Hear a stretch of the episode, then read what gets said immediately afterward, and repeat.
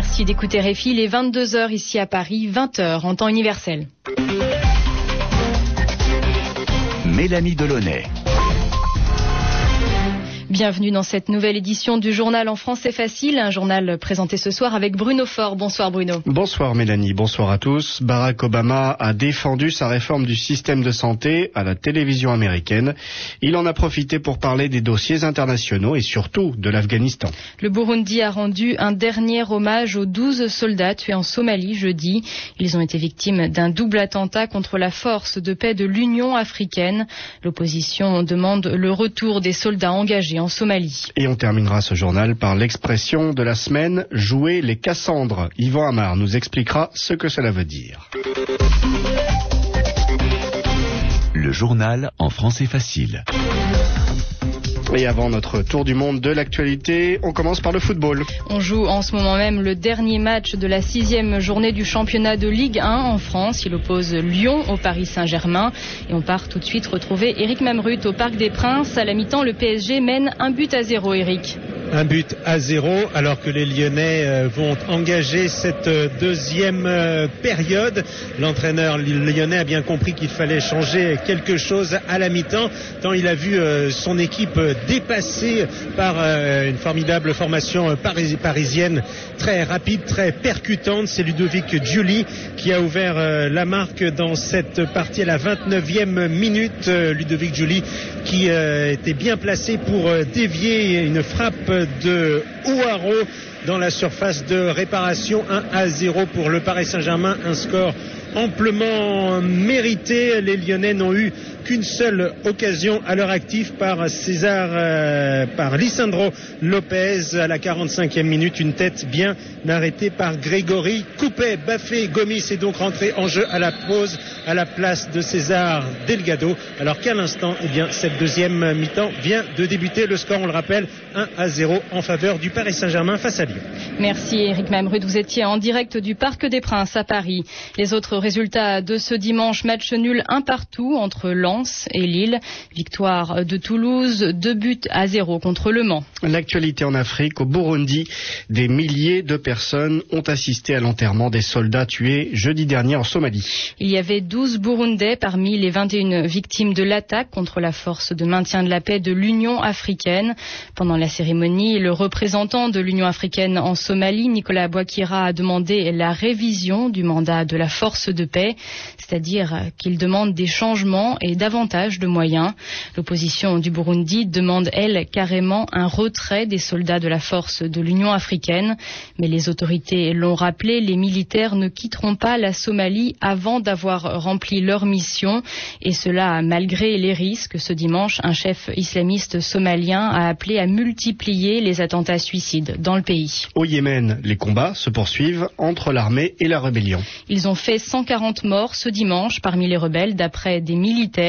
Cela s'est passé lors d'une attaque contre la ville de Saada, près de la frontière avec l'Arabie saoudite.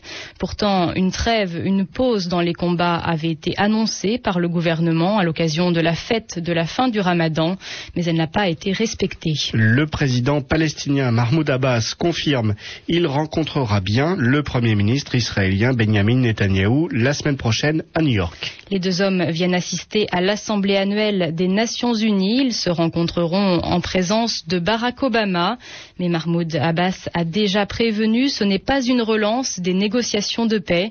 Le président palestinien refuse de reprendre le processus tant qu'Israël n'aura pas totalement gelé la colonisation, c'est-à-dire arrêté les constructions en Cisjordanie et à Jérusalem-Est. Barack Obama, qui devait avant tout défendre sa réforme du système de santé, très critiquée par les conservateurs, mais ce dimanche, le président américain a surtout parlé de l'ensemble de l'actualité internationale. Et on l'a vu partout à la télévision, Barack Obama était sur cinq des principales chaînes américaines quasiment au même moment, Michel Guéral. NBC, CBS, ABC, CNN, Univision, Barack Obama avait choisi d'occuper le terrain télévisuel dominical à saturation en s'invitant dans la plupart des grands talk-shows du dimanche matin. Seul manquait à l'appel Fox News qui ne ménage en général pas ses critiques au président démocrate. Les cinq interviews avaient été enregistrées à la chaîne dès vendredi dans un salon de la Maison Blanche. Barack Obama y a été interrogé sur les grands sujets internationaux du moment, comme sur l'Afghanistan qui lui inspire manifestement un scepticisme grandissant. Right now, the question is the first question is are we doing the right thing? Are we pursuing the right strategy? Aujourd'hui, la question, la première question à se poser, c'est est-ce qu'on fait ce qu'il faut? Est-ce qu'on suit la bonne stratégie? Mais cette grande offensive sur les chaînes de télévision avait pour but principal de convaincre encore et toujours sur le projet de réforme du système de santé que l'opinion envisage avec tiédeur. Une réforme qui n'implique ni bouleversement radical, ni hausse d'impôts. Barack Obama l'a répété à l'envie pour rassurer, de même qu'il s'est dit certain que ce plan serait adopté d'ici la fin de l'année, et ce malgré l'agressivité des républicains qui se présentent en futurs vainqueurs de cette bataille législative. Réponse de Barack Obama. Oh, vous savez, ils avaient bien dit qu'ils gagneraient aussi l'élection.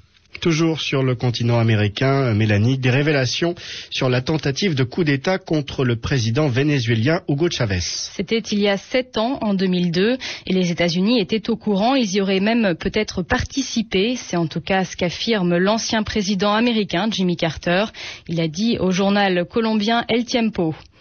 Et puis le Venezuela demande des explications à la Colombie, une alliée des États-Unis. Des explications sur un complot, une entente secrète contre Hugo Chavez, mais en 2004 cette fois.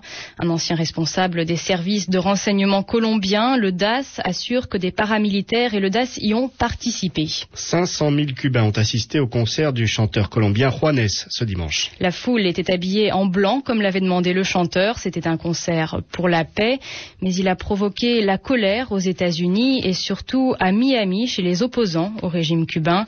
Ils l'ont vu comme un soutien à la politique de Cuba. Le quatrième tour de scrutin a lieu demain lundi pour désigner le nouveau directeur général de l'UNESCO, l'Organisation des Nations Unies pour l'éducation, la science et la culture et il se déroulera sans l'Autrichienne Benita Ferrero-Waldner. La commissaire européenne aux relations extérieures a décidé de retirer sa candidature. Le candidat égyptien Farouk Hosni est lui toujours en course. En Allemagne maintenant, le jeu des alliances à une semaine des élections législatives. Quels partis vont se mettre ensemble pour gagner les élections et gouverner? Les libéraux du FPD ont annoncé aujourd'hui qu'ils ne signeront pas d'accord avec le Parti social-démocrate. Ils préfèrent une union avec la CDU de la chancelière Angela Merkel. Son parti est en tête dans les sondages. Le succès des journées européennes du patrimoine, cette 26e édition, a attiré 12 millions de visiteurs en France. À cette occasion, des lieux habituellement fermés ouvraient leurs portes comme le Palais de l'Élysée, le Moulin Rouge ou le château de l'ancien président Valéry Giscard d'Estaing.